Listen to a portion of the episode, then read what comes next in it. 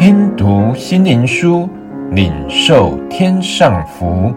慕安德烈秘诀系列：十字架的秘诀。第三十日，跟随羔羊。羔羊无论往哪里去，他们都跟随他。启示录十四章第四节。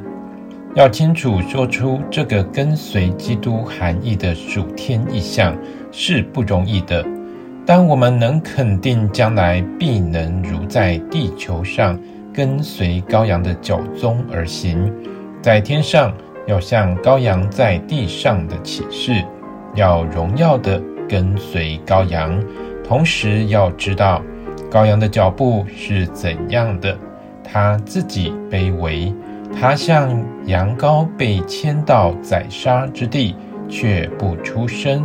以赛亚书三章第七节，如此温柔、柔和并谦卑，就是跟随他脚踪的特色。主曾亲口说出：“我心里柔和谦卑，你们当负我的轭，学我的样式。”这样，你们心里必得享安息。马太福音十一章二十九节，保罗写道：“你们当以基督的心为心。”腓立比书二章五节。然后他提到，这是怎样的心智？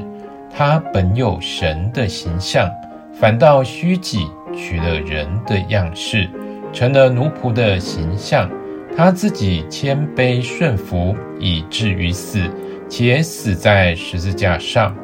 羔羊是我们的主，他给我们开了一条通往神宝座的唯一途径。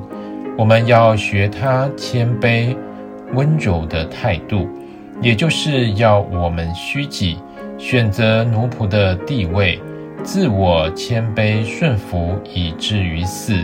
且死在十字架上，因此就能找到这条通过裂开的幔子，又新又活的路。